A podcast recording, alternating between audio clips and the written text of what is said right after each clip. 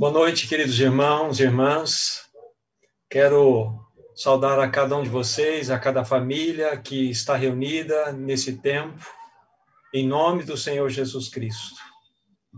Que realmente todos nós, assentados a, aos pés desse maravilhoso Senhor, possamos receber da Sua palavra, possamos receber dele mesmo em nossos corações.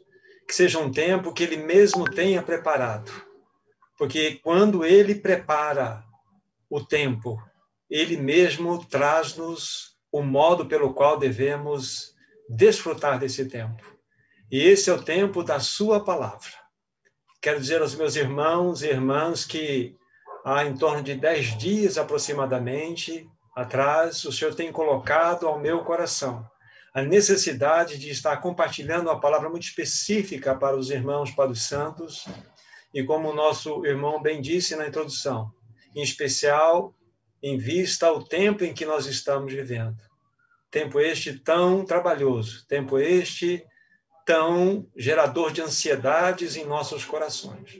Então, o Senhor preparou essa palavra para todos nós, que realmente possamos estar aos seus pés, ouvindo e desfrutando da sua palavra nesta noite. Nós acabamos de orar, mas nós vamos uma vez mais nos colocar aos pés do nosso amado Senhor, do nosso amado Pai Celestial, rogando uma vez mais para que Ele realmente assuma todo o controle, todo o comando desta reunião, que tudo seja para a glória e honra do seu próprio nome. Vamos orar. Amado Pai Celestial, somos tão gratos a Ti, nós te damos graças pois o Senhor tem cuidado de nós como a menina dos teus próprios olhos.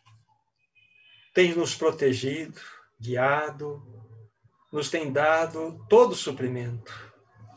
Ah, querido Pai, perdoa-nos, pois muitas vezes temos tirado os olhos de Ti.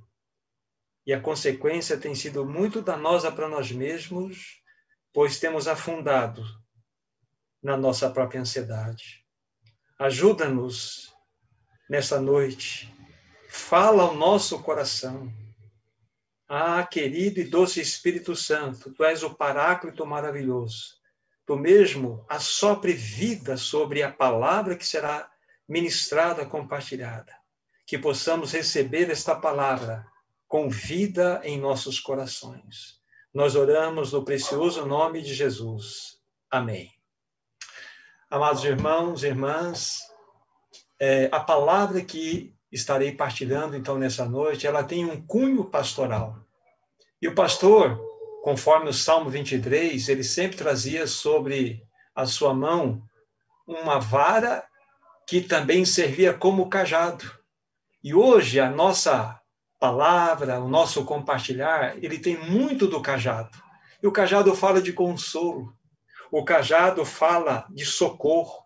O cajado é aquela realidade que realmente vem apacentar os nossos corações. Então é com esse intento que eu começo esse meditar dessa noite. Nosso tema principal é a ansiedade. Alguém já disse que o mal do século XX passado e o século XXI no qual nós estamos inseridos não é outro senão a ansiedade espalhada de maneira epidêmica, né, pandêmica por toda a sociedade mundial. Mas a história da ansiedade é muito mais antiga, ela começou após a queda do homem. Conforme vamos ver na palavra de Deus, né, Deus assim nos permitindo, a gente vai perceber que essa história é mais antiga do que nós pensamos. Mas eu concordo plenamente que no tempo em que vivemos agora, século 21, na realidade que nós nos encontramos hoje, nós, de fato, estamos vivendo uma, um, um aspecto muito diferenciado. O nível, o alto nível de ansiedade tem alcançado suas proporções máximas. E não tem atingido apenas a, a humanidade em, em geral, mas tem atingido a muitos do povo de Deus. Muitos de nós temos sido picados por esta terrível ansiedade, por esse terrível mal da preocupação. Então, esse é um assunto pertinente, é um assunto importante, mesmo até poder, posso dizer que é um assunto urgente, em realidade. Então, quero dizer para os meus irmãos introdutoriamente que quanto tempo precioso nós temos desperdiçado, queridos irmãos e irmãs, por causa da ansiedade. Por causa da ansiedade, da, do excesso de preocupação, o que tem acontecido? Nós temos deixado de gozar a vida que o Senhor tem proporcionado a nós. Nós ficamos como que escravos, ficamos reféns das nossas próprias preocupações. Eu vou levantar uma pergunta, talvez imediatamente você terá a resposta, mas eu quero agregar uma resposta a essa que você tem no seu coração. Qual é o maior prejudicado, ou quem sente mais a dor por causa da ansiedade? A resposta imediata você pode dizer: somos nós mesmos, sou eu mesmo, somos nós. Está esta realidade espalhada por todos os corações. Mas eu digo uma coisa para os meus irmãos: aquele que mais sofre aquele que mais tem dor no coração por causa da nossa ansiedade é o próprio Senhor. Por quê? Porque ele proporcionou caminhos para que o seu povo não vivesse ansiedade. Mas o que nós estamos vendo é exatamente um parâmetro completamente oposto a isso. Povo de Deus que deveria estar, de fato, dando um testemunho nesse tempo do fim, de uma vida de segurança, de uma vida de esperança, na realidade tem mergulhado em quê? tem mergulhado nas farmácias. Nunca houve um tempo em toda a história da medicina, da história da indústria farmacêutica, em que se vendeu tanto remédio para o socorro dessas pessoas. São ansiolíticos, antidepressivos, para ajudar essas pessoas nesse tempo do fim, que tem proporcionado aos seus corações realmente um peso muito grande. Mas muitos, realmente, por desconhecimento da palavra, é que têm entrado por esse caminho. E hoje, pela graça do Senhor, nós vamos buscar, de fato, uma direção para que nós possamos, de fato, entender da palavra de Deus que há sim um caminho para que nós não vivamos reféns desse terrível mal chamado ansiedade. Ficamos presos, né, entre grades da preocupação e não há como nós rompermos essa grade. Mas a palavra de Deus há de nos ajudar, nos instruir nessa noite então, que o Espírito Santo, de fato, nos socorra, nos ajuda. Ajude nesse assunto.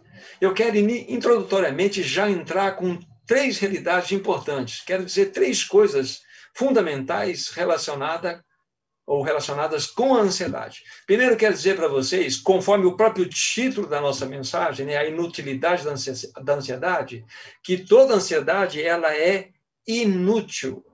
Ela é inútil ela não promove absolutamente nada de positivo em nós. E é interessante, nós sabemos disso, sabemos que ela é inútil, sabemos que a ansiedade ela só provoca mal em nós, mas a questão é, não é verdade? Nós não conseguimos nos livrar desse sentimento escravizador. Esse é um fato. Mas então, primeiro aspecto que eu quero dizer para vocês agora é que a ansiedade ela é inútil. Então vamos pegar o primeiro texto da palavra de Deus, introdutoriamente, para verificarmos algumas lições importantes no que tange ao que temos a falar nessa noite. Mateus capítulo 6, versículo 27. Vejam que o Senhor Jesus tem a nos falar aqui sobre a inutilidade da ansiedade. Palavras do Senhor Jesus Cristo. Verso 27 diz assim: Qual de vós, por ansioso que esteja, pode acrescentar um côvado ao curso da sua vida? Vocês já pensaram nesse texto? Um côvado, na realidade, é a medida de um antebraço que tem em torno de 46 centímetros. E o que o Senhor Jesus está querendo nos dizer o seguinte é o que, o que ele quer nos dizer o seguinte, que é impossível nós aumentarmos um pouco mais um pouco mais a nossa vida pelo nível de ansiedade que possamos ter. Nós não podemos prolongar a nossa vida por mais ansiosos que possamos nos encontrar. Por mais ansioso, ele diz aqui na sua palavra, qual de vós, por mais ansioso que se encontre, pode acrescentar um côvado, 46 centímetros, ou prolongar a vida de vocês por esse, por esse pequeno espaço? Esta é uma atribuição única do nosso Deus e Pai. Queridos irmãos, a nossa vida está nas mãos de Deus. A nossa vida pertence a Ele. E é Ele que sabe verdadeiramente quantos batimentos cardíacos nós teremos até o final da nossa vida. Ele sabe a somatória de todos os batimentos cardíacos que teremos, nem mais nem menos. Vou dar em minhas palavras aqui, não estarei sendo fiel à palavra exata de Charles Spurgeon, onde ele diz o seguinte: que não, não está na habilidade dos médicos o prolongar da nossa existência segundo Deus, e nem nos ataques ferozes de Satanás o diminuir o tempo da nossa existência. Mas esta é uma realidade que está debaixo único da soberania de Deus. Então devemos descansar nesse aspecto. Então começo dizendo isso para os meus irmãos. A, a ansiedade ela é inútil. Ela é inútil. Ela não promove 46 centímetros a mais no prolongar da sua vida e nem na minha. Um segundo aspecto que eu quero dizer para vocês que além dela ser inútil, ela é prejudicial. Vamos ver o texto da palavra de Deus que está em Provérbios, capítulo 12. Vocês vão ver, entender aqui o que eu quero dizer com isso. Provérbios, capítulo 12, versículo 25. Vejam só o que diz a palavra de Deus. Diz assim: A ansiedade no coração do homem o abate, mas a boa palavra o alegra.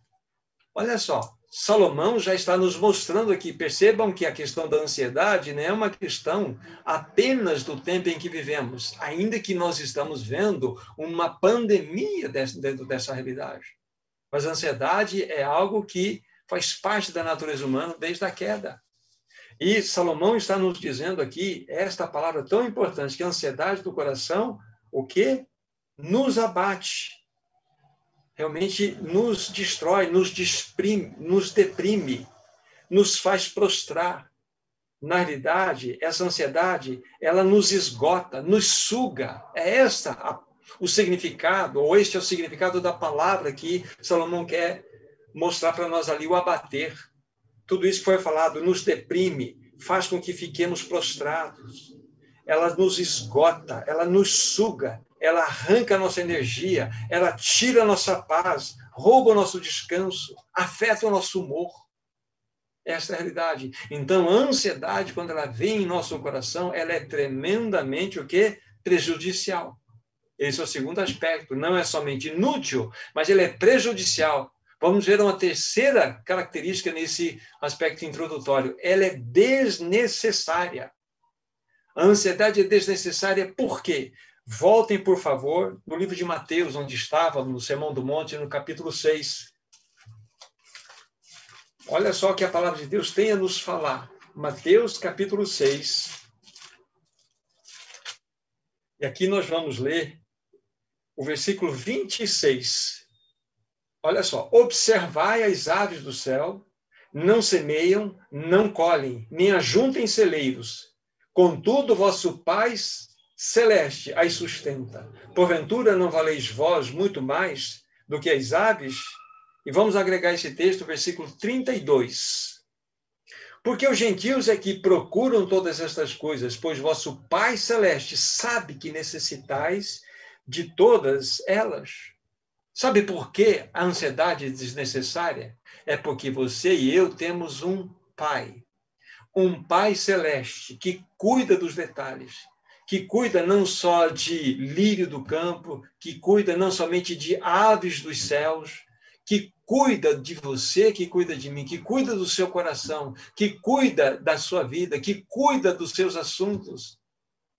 Ele é o teu Pai celeste. Então, a necessidade, ou melhor, a ansiedade, é desnecessária, completamente desnecessária. Agora, como que nós vamos encontrar a certeza dessa realidade? Como que nós vamos descansar nesse Pai que diz que Ele está no comando de todas as coisas e nós não nos encontramos nessa realidade? O que significa isto?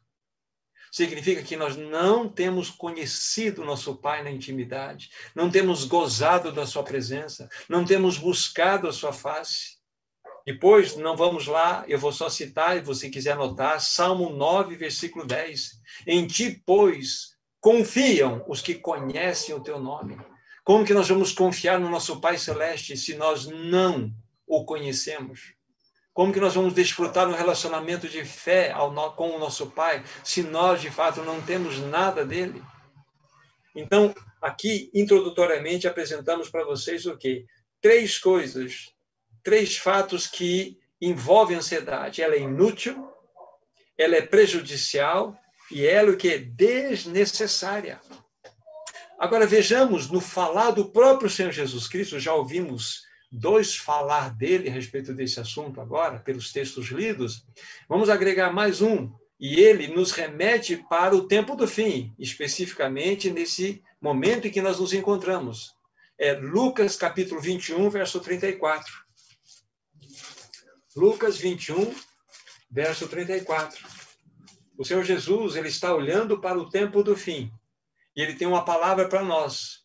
Olha o que o texto tem a nos dizer.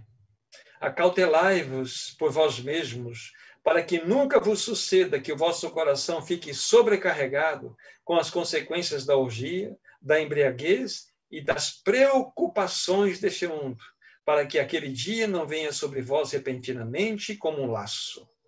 Dentre essas, essas é, é, exortações que o Senhor Jesus fez aqui a todos, desta palavra onde ele nos alertou, ele preveniu-nos que a ansiedade, ou a palavra preocupações que aparece aqui, é a mesma na tradução, que a ansiedade estaria tomando conta do coração da sociedade no tempo do fim.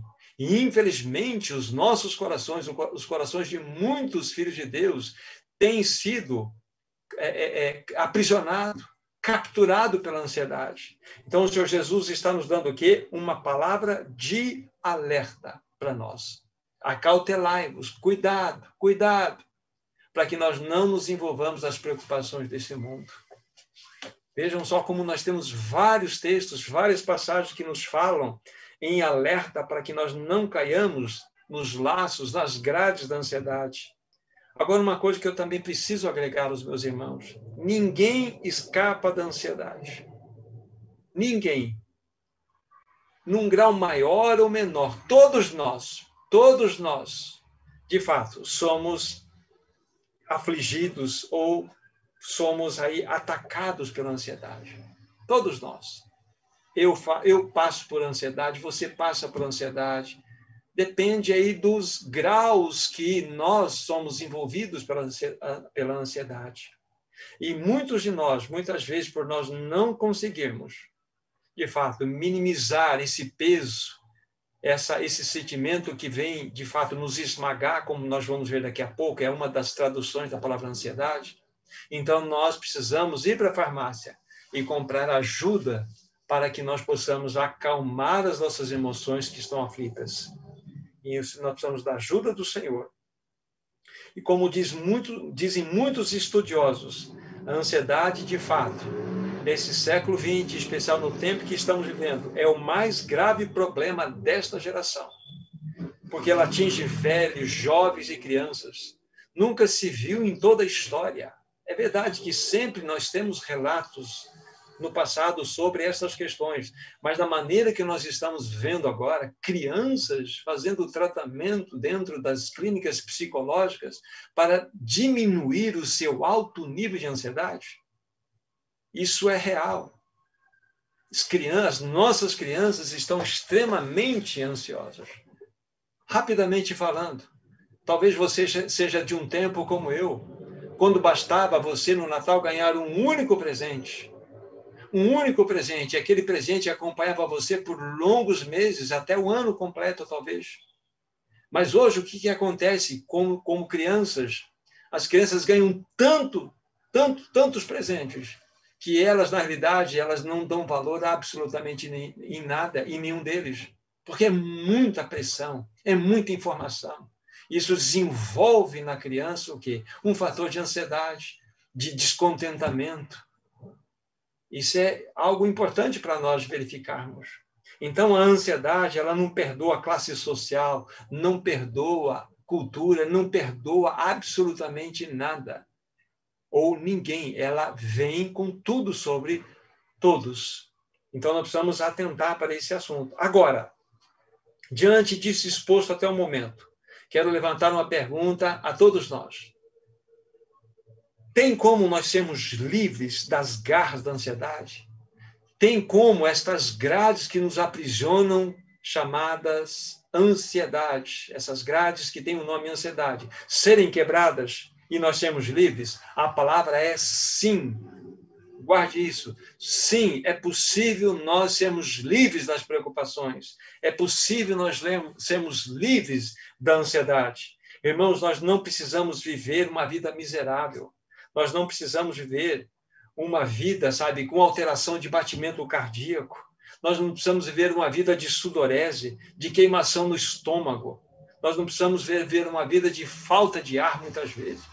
Quantas vezes eu e você, por um nível de ansiedade que vem e achega a nós, nós ficamos encolhidos, acuados, e estes sentimentos ou sintomas são reais, não é verdade? Nós não precisamos viver assim porque o Senhor nos deu um caminho para que nós pudéssemos ser completamente livres. Então vamos avançar. Nós vamos pegar a palavra de Deus que nos vai mostrar claramente como podemos ser livres das amarras da ansiedade. Já vimos que ela é inútil, ela realmente é prejudicial, ela é desnecessária. Não há por que nós vivemos ansiosos. A Bíblia mesmo diz, como nós vamos conferir agora. E esse vai ser, ainda que vamos olhar em outros textos, mas esse será o grande texto para nós, tá? Considerarmos. Vamos olhar para o livro de Filipenses, no capítulo 4. Filipenses, capítulo 4. E aqui nós vamos ler do versículo 6, ou a partir do versículo 6 até o versículo 9. Aqui está toda a estrutura né, daquilo que vamos estar trabalhando com os irmãos, ainda que vamos olhar outras passagens. A palavra de Deus assim diz, Filipenses 4, de 6 a 9.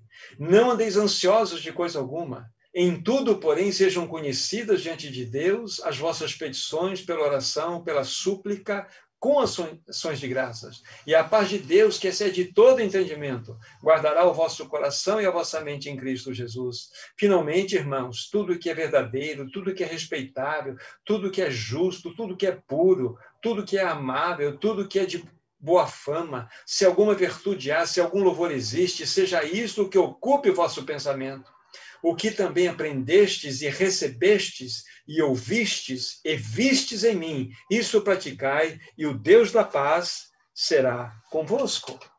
A primeira observação do texto lido, bem no início, no versículo 6, não andeis ansiosos pela vossa vida. A pergunta que eu faço é um conselho ou é uma ordem? É lógico que é uma ordem, não é um conselho, é um imperativo. É não andeis. Não andeis. Agora, muitos de nós, talvez que estejam ouvindo nesse instante, nos acompanhando nesse momento, muitos de nós poderia argumentar com Paulo. Paulo, você está dando essa ordem porque você não conhece a minha vida. Paulo, você está dizendo não andeis sabe por quê? Porque você não conhece a minha situação. Você não passou por aquilo que eu passei, o que eu estou passando. Não é verdade que nós levantamos essas argumentações? Mas nós precisamos saber quem é este que está falando para nós. Não andeis ansiosos. Quem é o apóstolo Paulo? Ele não é aquele escritor de, de, de, de, de escrivaninha. Ele é aquele que, com sua vida, com seu sangue, escreveu a, a, a palavra de Deus. Então, o apóstolo Paulo é alguém que tem experiência em palavras e em vida.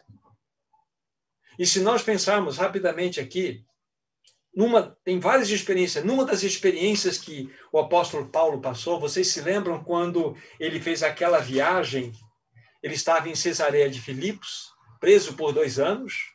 Então ele é condenado. Ele pede então faz um apelo para ir para Roma para ser julgado diante de César. E ele vai fazer uma viagem, então, a partir de Cesareia até Roma. E ele entra num navio.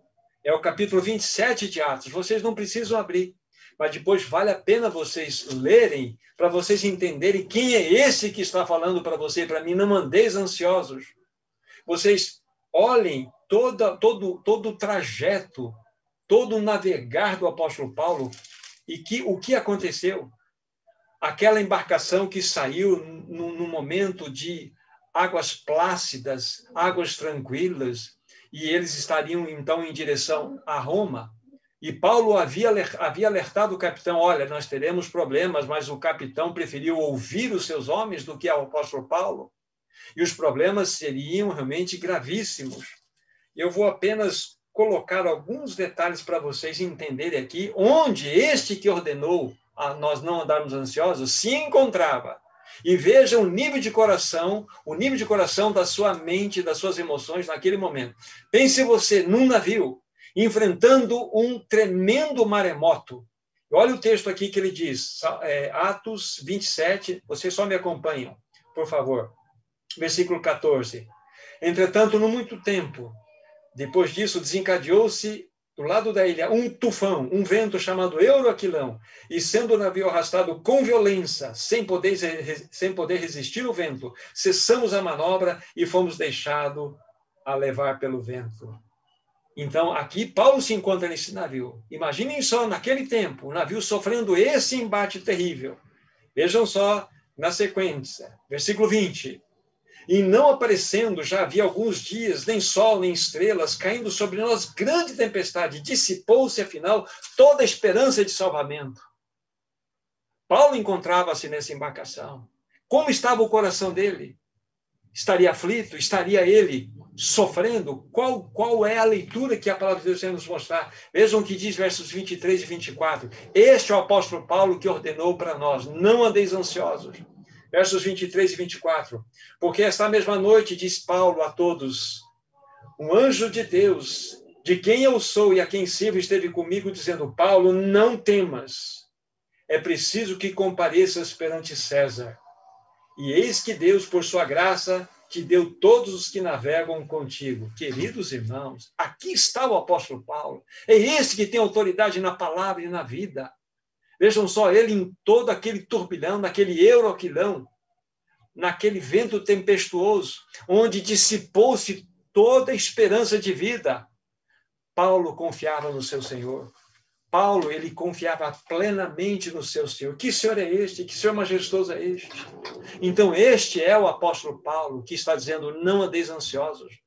Então não tem essa argumentação, Paulo, você não conhece a minha vida, você não sabe a luta que eu estou passando com a minha saúde, você não sabe a luta que eu estou enfrentando da minha dificuldade de falta de trabalho, você não sabe isso, não sabe aquilo. Paulo sabe muito bem o que é isto. Conforme nós vimos nessa pequena experiência, vamos ver uma outra logo mais. Então, queridos irmãos, Paulo fala com autoridade: não andeis ansiosos. Então, é uma grande lição para nós nesse momento. E, olhando para o próprio livro de Filipenses, eu vou falar apenas de duas, duas realidades, dois fatos que, de fato, roubam ou buscam roubar a nossa paz, consequentemente, levar-nos a um grau de ansiedade muito grande. E na própria experiência do apóstolo Paulo, para nós não sairmos de Filipenses. Então, Filipenses, para quem já está aí, capítulo 1, por favor. Filipenses capítulo 1, versículo 12 e 13. Tá. Então, Paulo tem autoridade. E vamos verificar agora, ele já em Roma, preso, numa prisão domiciliar, é verdade, mas lembre-se, ele está numa casa que ele mesmo alugara, mas ele estava acorrentado a um soldado romano, e essa guarda era trocada de seis em seis horas. Um soldado ficava com o apóstolo Paulo a cada seis horas versículos 12 e 13, então, capítulo 1 de Filipenses. Quero ainda, irmãos, cientificar-vos de que as coisas que me aconteceram têm antes contribuído para o progresso do Evangelho, de maneira que as minhas cadeias em Cristo se tornaram conhecidas de toda a guarda pretoriana e de todos os demais. Que texto maravilhoso! Lembre-se, eu acabei de falar há pouco que Paulo tinha estado prisioneiro dois anos em Cesareia e depois ele chega em Roma, ele vai ficar mais dois anos, ou seja, somando quatro anos de aprisionamento, sem ele saber o que aconteceria no dia seguinte com ele. Agora, como que Paulo pode reagir dessa maneira?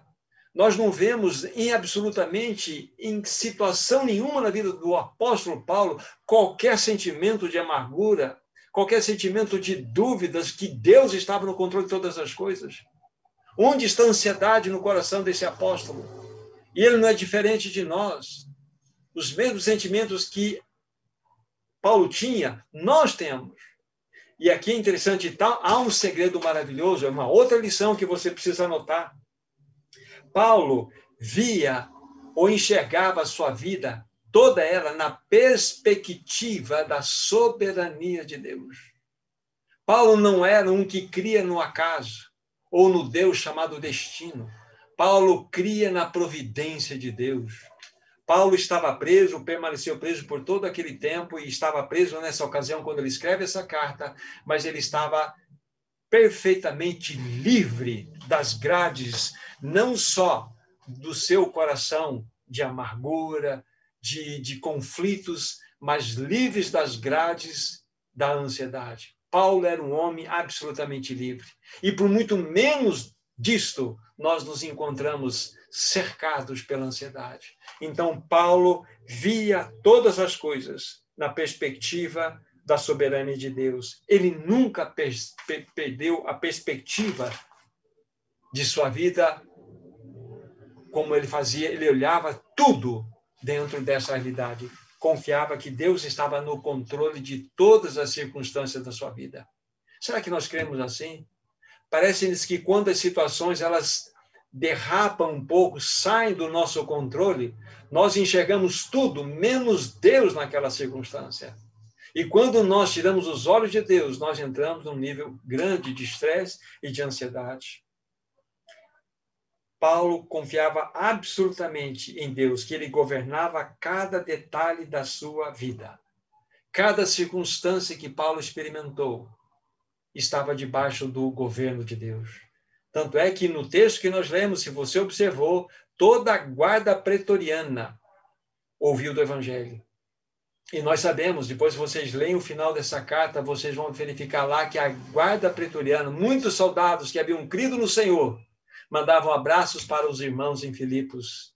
O que Paulo fazia quando estava acorrentado aquele soldado, durante aquelas seis horas, depois da troca de guarda, ele anunciava o evangelho. Um homem que estava acorrentado em cadeias de ferro era o homem mais livre que se encontrava ali na cidade de Roma. Um homem que não era aprisionado pelas cadeias da ansiedade. Um homem que vivia para a glória do Senhor. Será esta minha, minha história, a sua história, meu irmão? minha irmã. Então aqui está uma palavra de testificação que aquele que diz não andeis ansiosos tem autoridade sim para dizer essas palavras e não há nada que possamos justificar.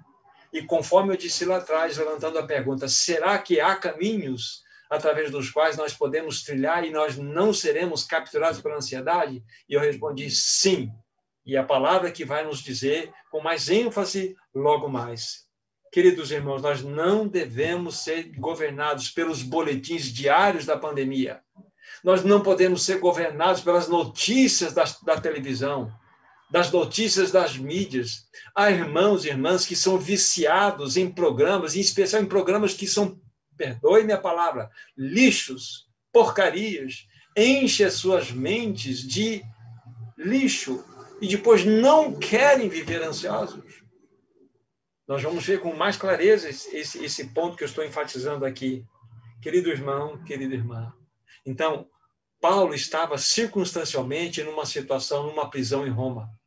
Então, levantando essa primeira causa que tira-nos a paz, que rouba de nós o contentamento, a paz, a alegria, o descanso e gera em nossa ansiedade, a palavra é circunstâncias. Paulo estava nessas circunstâncias. Mas Paulo venceu essas circunstâncias porque ele via todas as coisas na perspectiva da soberania de Deus.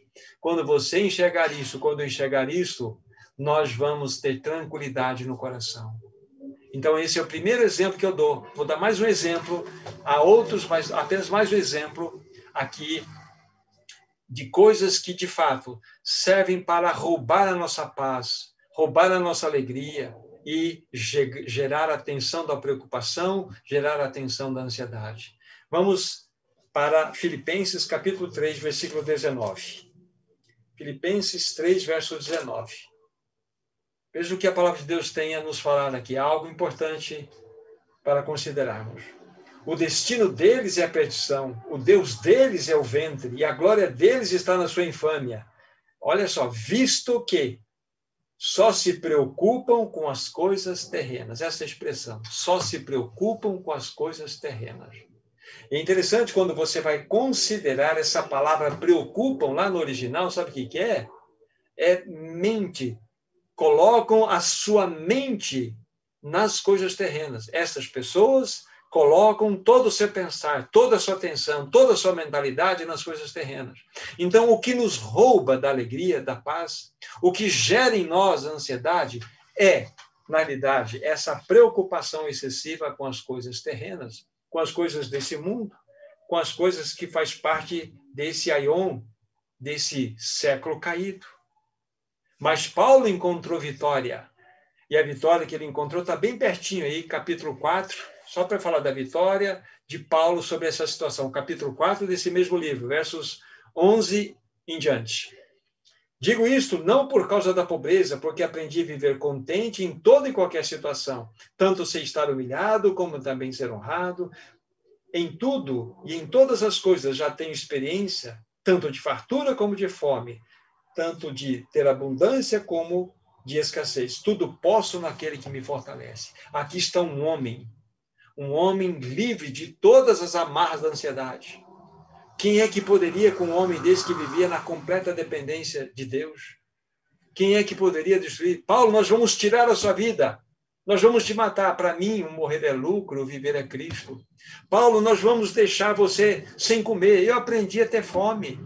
Paulo, nós vamos tirar toda a tua roupa. Eu, vive, eu aprendi a viver em contentamento. Quem é que poderia com um homem desse? Um homem que dependia completamente de Deus. Um homem que vivia na perspectiva da soberania de Deus. Como somos diferentes, na verdade, irmãos. Como que as coisas terrenas têm capturado nossos corações. Como as distrações desse mundo têm realmente nos tirado da comunhão do Senhor, da comunhão dos irmãos. Como nós precisamos colocar a nossa atenção nessa realidade, queridos irmãos. Nós precisamos da ajuda do Senhor. Agora, dentro desse aspecto de coisas terrenas. Isso envolve a ansiedade que nos leva a um descontentamento. Nós somos pessoas extremamente descontentes. Nada nos satisfaz, nada nos agrada. Segundo o estudo que foi feito, eu estava observando, em décadas passadas, né, é, observou-se que as famílias viviam com cinco vezes menos itens em suas casas do que as famílias de hoje décadas atrás, as famílias daquele tempo viviam com, dentro dessa realidade, cinco vezes menos itens em suas casas do que as de hoje. E apesar de hoje nós temos essa quantidade enorme de itens em nossas casas, nós temos acesso à tecnologia, a 5G, a todos os tipos de mídia, a todo tipo de questões que nós podemos e desejamos alcançar nem por isso nossos corações têm encontrado paz. Nós ficamos insaciáveis. Nós estamos mergulhados num mundo de ansiedade. E Paulo disse para nós: não andeis ansiosos. Não andeis ansiosos. Você já ouviu isso? Ouçam novamente. Para cada desejo realizado no seu coração, nascem outros dez novos desejos. Porque o coração do homem sem Cristo é insaciável. E mesmo aquele que tem Cristo e não tem, não tem dependido desse maravilhoso Senhor, se torna uma pessoa insaciável. Nada satisfaz. Então, coisas terrenas roubam a nossa paz, coisas terrenas geram ansiedade. E Paulo disse: não andeis ansiosos. Vamos prosseguir um pouco mais dentro da nossa consideração. Alguém disse certa vez que a ansiedade é você ficar preso entre dois ladrões. Entre dois ladrões. Um ladrão é do passado e o outro ladrão é o do futuro. E esses dois ladrões têm nomes. O ladrão do passado chama-se culpa e o ladrão do futuro chama-se preocupação.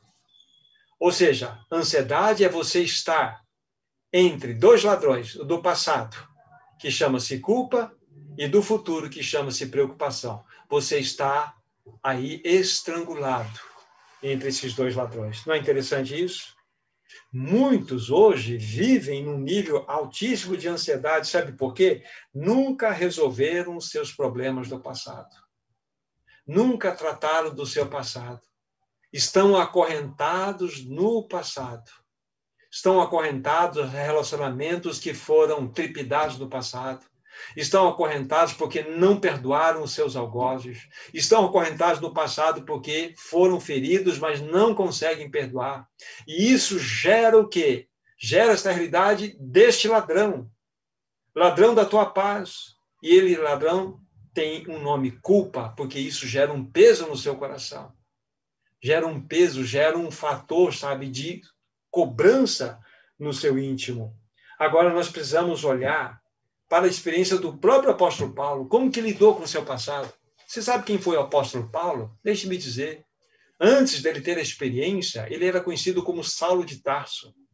Ele era um exímio cumpridor da lei, mas olha só o que a religião faz. Ao mesmo tempo que ele era um fariseu, um religioso de carteirinha, o seu coração era odiento, o seu coração era um coração maldoso ele se tornou um perseguidor acirrado contra os cristãos, ele se tornou um assassino, ele se tornou uma pessoa que, com ódio, colocava muitos cristãos na prisão.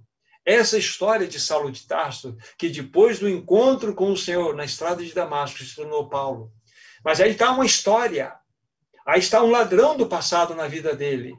Paulo tinha todas as razões do mundo para trazer culpa no seu coração. Olha que passado terrível que ele teve.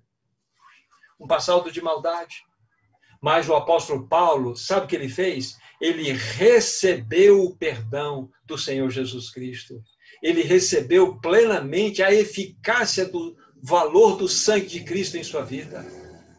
Ele se tornou um homem absolutamente livre a partir do momento que ele recebeu o perdão, que ele confessou os seus pecados. É isso. Ele se tornou uma pessoa livre. Se ele não tivesse tratado dos seus pecados, ele seria uma pessoa completamente amargurada. Com certeza ele estaria ao longo da sua história, identificado com uma pessoa problemática, que se naquele tempo tivesse clínicas psiquiátricas, ele estaria internado em uma delas, porque o seu passado foi cruel. Mas ele realmente se apoderou do valor mais precioso desse universo, que nos livra, nos purifica de um passado tão terrível que possamos ter tido, que é o sangue de Cristo. Eu não sei qual a sua história, eu não sei como esse ladrão do passado pode estar te aprisionando? Será que não é falta de você lançar perdão para essa pessoa que tanto te feriu? Por que você carrega ela no teu coração? Na realidade, ela serve, sabe como que? Um esporão em sua alma. Você sabe o que é um esporão? Um dos lugares que ele nasce é no calcanhar. É como que um, um osso em forma de chifre, que quando você pisa com o sapato, aquilo lá realmente gera uma dor atroz em você. Chama-se esporão. E há muitos cristãos que têm esporões em suas almas, porque não perdoam. Ladrões os aprisionam. Gera o quê? Uma vida ansiosa, porque não trataram do seu passado. Esse é o primeiro ladrão. Então nós precisamos tratar do passado. Isso é extremamente sério, queridos irmãos, queridas irmãs. Se você não tratar o passado, você vai viver uma vida, infelizmente, essa palavra, miserável.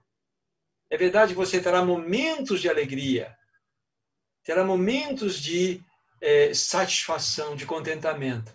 Mas enquanto você não tratar a fundo dessa realidade, você não encontrará a total liberdade nessa realidade. Então já vimos como o apóstolo Paulo tratou Lá, nós não vamos lá por causa do nosso tempo, mas em Filipenses 3,13 fala assim: esquecendo-me das coisas que para trás ficam, avanço para aquelas que estão diante de mim. Eu prossigo para o alvo em busca do prêmio da soberana vocação que é em Cristo Jesus.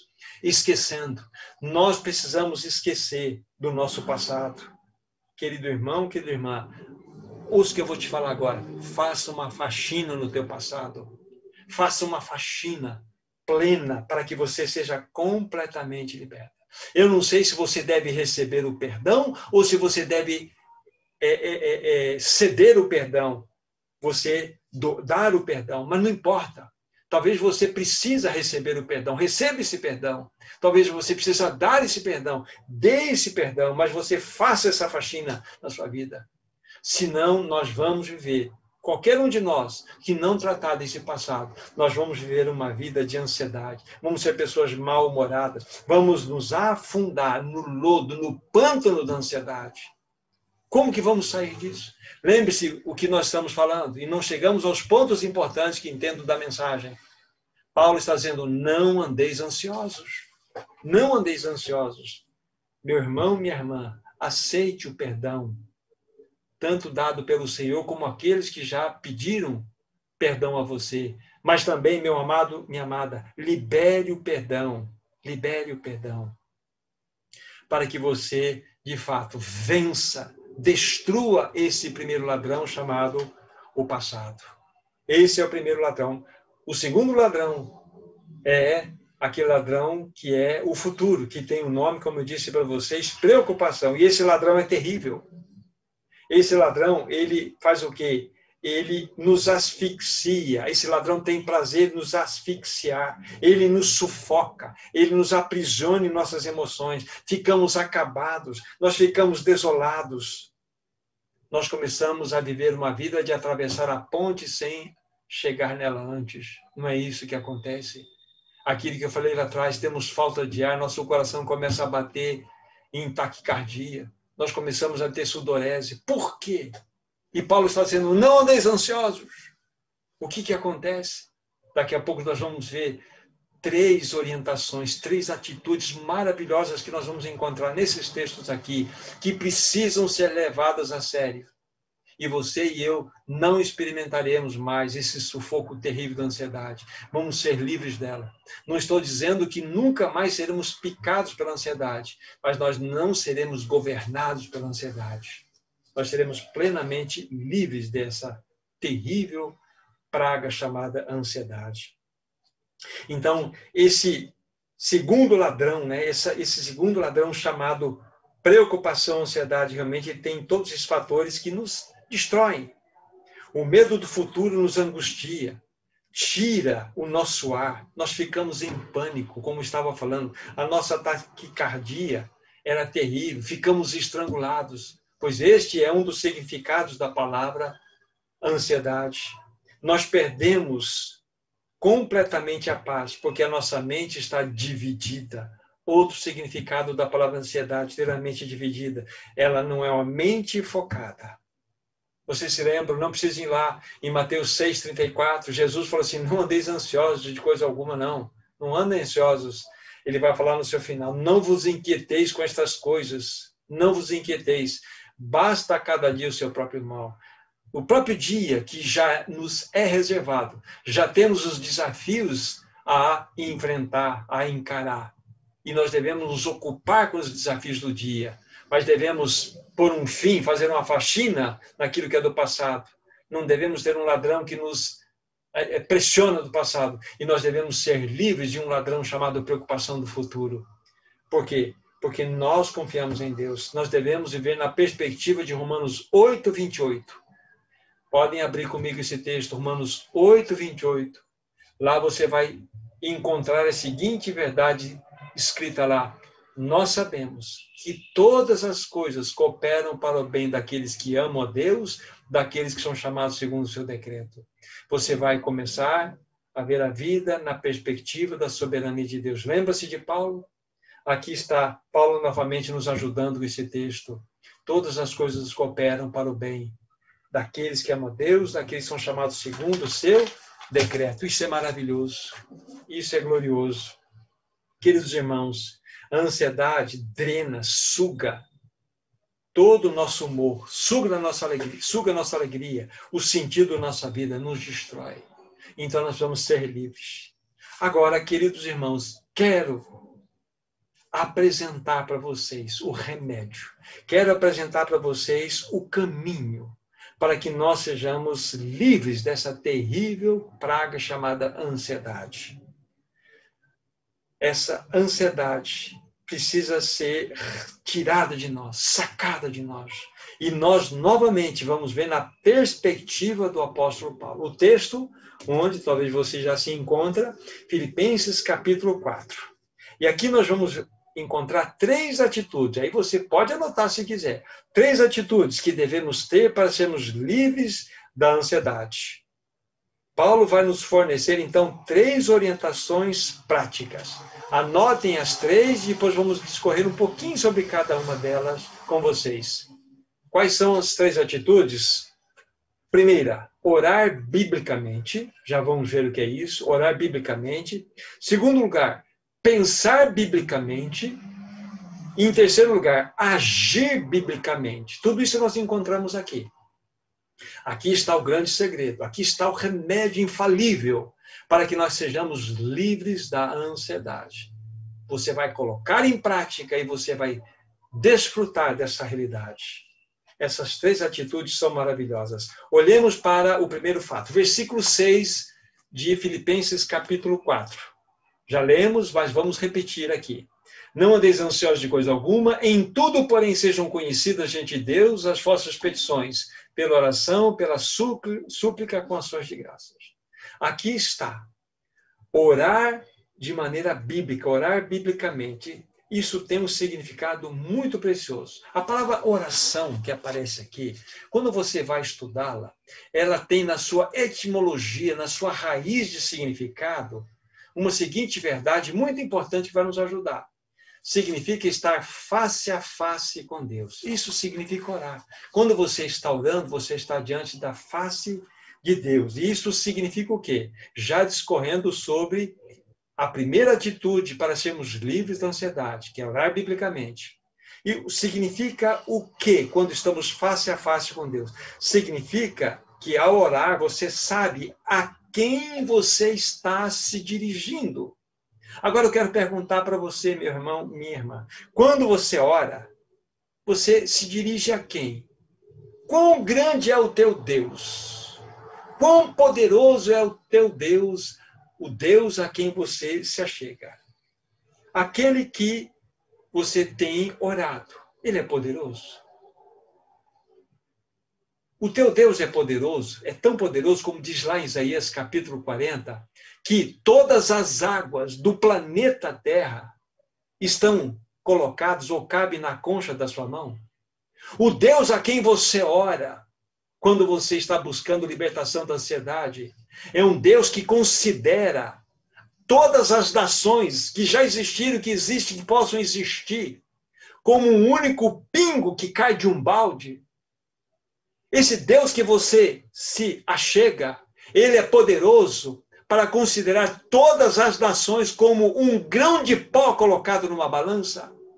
O Deus a quem você se achega para orar, ele conta as estrelas de todo esse universo, as bilhões e bilhões de galáxias e bilhões e bilhões de estrelas, a quais nenhuma vem a só faltar e chama pelo seu nome. O Deus a quem você se achega para orar é poderoso. É isso que a Bíblia quer dizer aqui para nós. Quando você está em prosupom, quando você está face a face, você sabe a que Deus você está se dirigindo. Não muda? Então, quando nós vamos encontrar uma atitude adequada para sermos livres da ansiedade, devemos perguntar: quão poderoso é o Deus a quem estou recorrendo? Que poder, se Deus é poderoso, ele, ele pode todas as coisas? Ou somos aqueles que vamos orar e fazemos aquelas orações, sabe, que aprendemos? Ah, querido irmão, querido, precisamos levar a palavra de Deus a sério. Paulo, quando orava, ele sabia muito bem a quem ele se dirigia. Nós não sabemos. E por ele saber a quem ele se dirigia, ele pode, ele pode dizer com autoridade assim: não andeis ansiosos. É perfeitamente possível. Mas só que nós não oramos a um Deus tão grande como Paulo orava. Ainda que nós confiamos em Deus, nós somos regenerados, mas nós não temos desfrutados da sua grande e maravilhosa soberania, do seu grande e maravilhoso poder. Esse é o nosso Deus. O problema é que nós ficamos olhando para o nosso próprio umbigo. O problema é que nós ficamos tomando a nossa própria temperatura. Porque nós queremos governar a nossa própria vida. Nós queremos que Deus simplesmente seja um adendo na nossa jornada. Isso ele não aceita, é inaceitável. Dentro desse primeiro aspecto, que envolve a oração, né, dessa forma, né? orar corretamente ou biblicamente, mas tem outra palavra que é, e com súplica, não é isso que está escrito aí? Com súplica. Parece que a súplica é como você aumenta um pouco mais a chama da tua intercessão. Significa que nessa súplica você está derramando o seu coração a esse Deus Todo-Poderoso. E deixe-me acrescentar algo aqui. E você vai perceber que esse Deus Todo-Poderoso, conforme nós vimos lá atrás, ele é o teu Pai. A ansiedade é desnecessária, porque você tem um Pai que é o Deus Todo-Poderoso. Ou nós não cremos?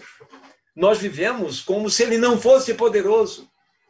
É verdade que ah, Deus criou os céus e a terra, povoou todo esse universo com as estrelas, mas ele não pode cuidar da minha ansiedade. Ele não pode cuidar dos meus problemas. Não é assim que nós agimos?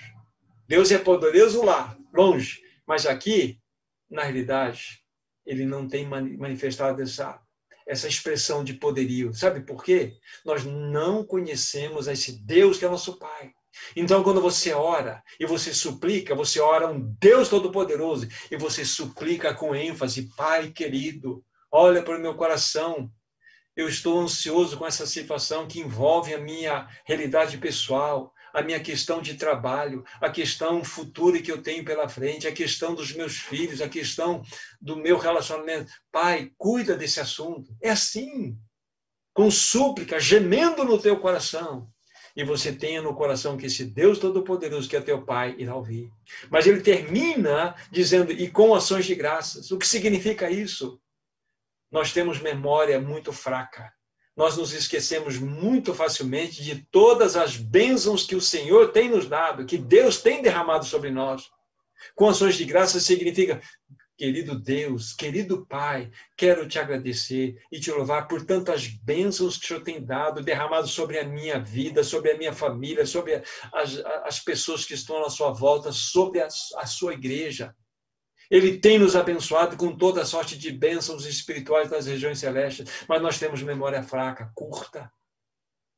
Então é isso que significa. Então qual é a primeira atitude? Qual é a primeira orientação que nós temos para vivermos longe da ansiedade? Ore de maneira bíblica. Pense nisso que foi falado, querido irmão, querido irmão. Ore de maneira bíblica. Isso, com certeza, quando acontecer, você experimentará a, li, a liberdade. A liberdade da ansiedade. Qual é a consequência disso? Agora, olhem comigo, versículo 7. Já, versículo 7 aí. E a paz de Deus, que excede todo entendimento, guardará o vosso coração e a vossa mente em Cristo Jesus. Olha já o resultado na primeira situação. A paz de Deus, que excede todo entendimento, guardará o vosso coração. E a palavra guardará aqui, ela tem um cunho muito especial. É uma palavra de uso militar. Significa patrulhará. A paz de Deus dentro de você vai servir ou vai criar, vai ter uma função de um soldado que fica toda noite em pé na guarita, não permitindo que nada estranho, nada que não tenha autorização entre naquele quartel. E a paz de Deus vai fazer isto vai a ansiedade bater lá no seu coração, a paz de Deus fala assim: aqui não, aqui tem um guarda. É a paz de Deus, que excede o teu entendimento, porque nós não compreendemos de onde vem essa paz. E vai guardar o seu coração e a sua mente. Entende isso? Olha o resultado maravilhoso que nós temos aqui, querido irmão, querida irmã. Mas vamos para a segunda atitude. Para a segunda atitude importante, que, de fato, faz com que nós sejamos libertos dessa terrível ansiedade. Versículo 8, capítulo 2 de, eh, perdão, 4 de Filipenses, 4, 8. Finalmente, irmãos, tudo que é verdadeiro, tudo que é respeitável, tudo que é justo, tudo que é puro, tudo que é amável, tudo que é de boa fama, se alguma virtude há, se algum louvor existe, seja isso o que ocupe o vosso pensamento. Não é isto?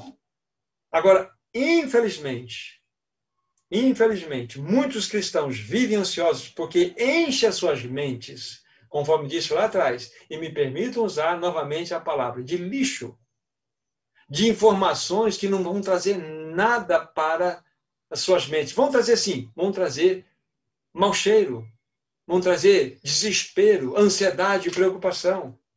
Ficam perturbados e nutrem suas mentes com a TV, com a internet, com o YouTube, com as mídias, não desgrudam dos canais de boletins diários da pandemia.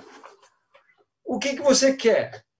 A Bíblia está falando e dando orientação muito clara aqui para você pensar biblicamente. É o segundo ponto. Você tem pensado biblicamente? Ou você tem andado na contramão da palavra de Deus, que está clara para nós aqui? Deus determinou, escreveu isso para que você pense biblicamente, para que você não viva ansioso. Mas eu tenho certeza que muitos de nós não temos cumprido essa palavra aqui. Temos nos alimentado, enchido nossas mentes de nada. E esse nada tem nos destruído. Descumprem o verso 8, não cumprem a palavra de Deus e ficam surpresos, porque vivem tão ansiosos. Ficam surpresos porque estão preocupados, não sabem onde vai. Oh, orem por mim, orem por mim. Por quê? Porque as suas mentes estão lotadas, planificadas de nada, menos a palavra de não, não, não, não colocam a palavra de Deus. Nós precisamos de uma renovação de mente, queridos irmãos. Nós precisamos renovar a tua mente. O que tem alimentado a sua mente? Com que você tem ocupado a sua mente? os últimos boletins, as últimas informações, ou você tem se enchido da palavra de Deus? Querido irmão, leve muito isso a sério. Se você levar a sério, é um desafio que a palavra de Deus faz a você. Aplique essa verdade, essas três atitudes, esses três ensinos, esses, essas três direções, orientações da palavra de Deus. Ore corretamente. Também pense corretamente e você vai ser livre desse mal terrível da ansiedade. Não tem a menor dúvida disso. Orar biblicamente, pensar biblicamente, nos livra da ansiedade. E, por fim, vamos para a conclusão falar da última e importante atitude que devemos ter para sermos livres da ansiedade é agir biblicamente. Versículo 9. O que também aprendestes e recebestes e ouvistes e vistes em mim, isso praticai, e o Deus da paz será convosco. Olha só que texto. Olha a ousadia do apóstolo Paulo. Vocês perceberam o que ele escreveu aqui? O que também, primeiro, aprendestes, segundo, recebestes, terceiro, ouvistes, e quarto, vistes em mim. Olha a ousadia.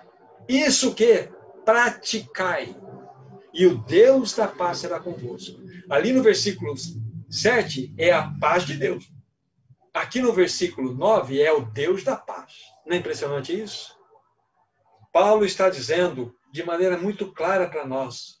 E ele tem muitas experiências para que, com ousadia, dissesse essas palavras. Já vimos a, a viagem dele. Você se lembra quando ele estava preso em Filipos? a, a, a, esta igreja que está recebendo essa carta é a igreja que ele mesmo fundou anos atrás, quando ele foi em Filipos. Mas ele teve muitas provações lá. Ele e seu companheiro Silas foram aprisionados por um bem que eles fizeram.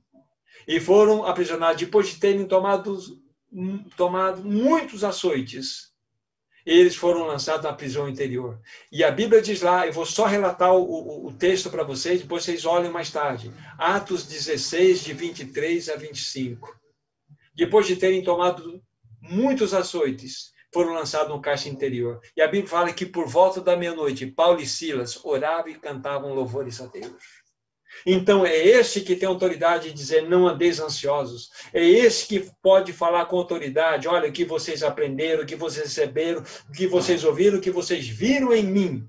Isso praticai. Essa é a realidade. E o Deus da paz será convosco. Não é maravilhoso isso? Então, Paulo está nos chamando para uma vida de prática, irmão e irmã. Uma vida de realidade. Então, quer ser livre da ansiedade? Ore de maneira bíblica, pense de maneira bíblica e haja de maneira bíblica, praticar todas as coisas. Agora, vamos colocar em confronto aqui esses dois versículos, 7 e 8. Nós estamos indo para o final, queridos irmãos. O versículo 7 já foi considerado, diz assim: E a paz de Deus, que excede todo de entendimento, guardará. Lembre-se, você tem então a paz de Deus em você e ela vai te guardar. Mas aqui mostra-nos, dentro de uma realidade mais ampla, que o Deus da paz será convosco. E isso é maravilhoso. Que resultado impressionante. Brevemente, para vocês depois meditarem nos seus estudos pessoais. A Bíblia também fala da nossa necessidade inicial de termos paz com Deus. Já nenhuma condenação há para aqueles que estão em Cristo Jesus, pois que porque éramos inimigos de Deus. Mas quando nascemos de novo, temos paz plena com Deus, não é verdade? Mas é necessário para a nossa jornada ganharmos o que? Um outro tipo de paz, que é a paz de Deus em nós. Mas nós precisamos também do Deus da paz conosco. Não é impressionante isso? Para você meditar depois sobre essas três realidades da paz. Querido irmão, querida irmã, se funcionou com Paulo, vai funcionar com você e comigo. Nós não precisamos andar ansiosos. Leve a sério esta palavra. Medite em cada texto compartilhado. Medite nessa orientação aqui. Ore de maneira bíblica. Saiba a quem você está se dirigindo. Pense de modo bíblico. Não alimente a sua mente de porcaria. Me permita dizer essa palavra forte aqui. E haja de maneira real, prática Pratique tudo isso. Irmãos, isso não é teoria, isso é uma realidade que pode ser colocada em prática. Põe em prova isto. A ansiedade, ela irá embora. A Bíblia fala assim, lançando, 1 Pedro 5,7, lançando sobre ele toda a vossa ansiedade. Como disse, nós não somos livres da picada da ansiedade, mas Deus não permite que nós nutramos nem um minuto dela em nossos corações. Imediatamente possamos, lançar sobre o nosso amado Senhor. Somos livres, queridos irmãos e irmãs, livres para experimentarmos a Sua presença, a Sua graça em nós. Por que, que a ansiedade, então, tem triunfado sobre muitos cristãos? É só pensarmos o contrário do que foi falado. É porque muitos cristãos, ou muitos de nós, não oram biblicamente, não pensam biblicamente e não temos agido biblicamente. Desta forma, simples assim, como disse certo irmão. Então, por que experimentamos ansiedade? Porque nós não estamos pautados na palavra de Deus. Precisamos colocar em prática a partir de hoje. Você precisa decidir na sua vida, em tudo que foi falado, tomar um posicionamento. Você e eu não podemos mais cair no pântano, cair na areia movediça da ansiedade. Precisamos entregar nas mãos do Senhor. Você não pode mudar a sua vida, você não pode mudar o seu cônjuge, você não pode mudar os seus filhos, você não pode mudar as circunstâncias, mas uma coisa você pode mudar a sua atitude diante desse fato. Olhe para o Senhor, espere nele, como Paulo, descanse na soberania de, de Deus. Olhe para o Senhor, medite em tudo aquilo que aqui foi dito ore biblicamente, pense biblicamente e coloque em prática isso, e você vai encontrar descanso para a sua alma. Esta é a realidade. Você vai poder gozar para nós finalizarmos daquilo que está em Salmo capítulo 4, versículo 8. Em paz eu me deito e logo pego no sono, porque só tu, Senhor, me fazes repousar em paz e em segurança. Coisa mais gostosa que tem é colocar a cabeça no travesseiro e dormir. Dormir. Na certeza que você tem um Deus Todo-Poderoso que não dormita nem toscaneja, que está governando esse universo, as circunstâncias desse universo, a história desse universo, e o seu coração também, e o meu também. Que o Senhor nos ajude, querido irmão, querida irmã. Vocês perceberam a inutilidade da ansiedade? Então, essa é uma palavra pastoral para todos nós, em especial no tempo em que vivemos. Não andemos ansiosos de coisa alguma esta é uma ordem da palavra do Senhor. E isso tudo foi visto, em especial na perspectiva do apóstolo Paulo. Que o Senhor abençoe seu coração. Que você possa, antes de dormir, fazer uma faxina, se você tiver que fazer isso, do ladrão do passado. Que você possa, de fato, expulsar o ladrão do futuro com a palavra de Deus no seu coração. Que você possa desfrutar de todas as verdades aqui lidas. Ore, entregue e durma em paz, meu irmão, minha irmã livres completamente da ansiedade. Vamos orar agradecendo ao Senhor por esse tempo. Querido Pai Celestial, o que nós te pedimos é que tu assopres vida sobre a tua palavra em nossos corações. Se tu não ungires a tua palavra, de nada ela valerá. Então, nos ajuda nesse assunto. Ajuda-nos, Senhor, a perseverar nas tuas verdades. Ajuda-nos a orar de maneira bíblica. Ajuda-nos a pensar de modo bíblico. Ajuda-nos a agir biblicamente. Nós queremos, de fato, Senhor, andar nos teus caminhos.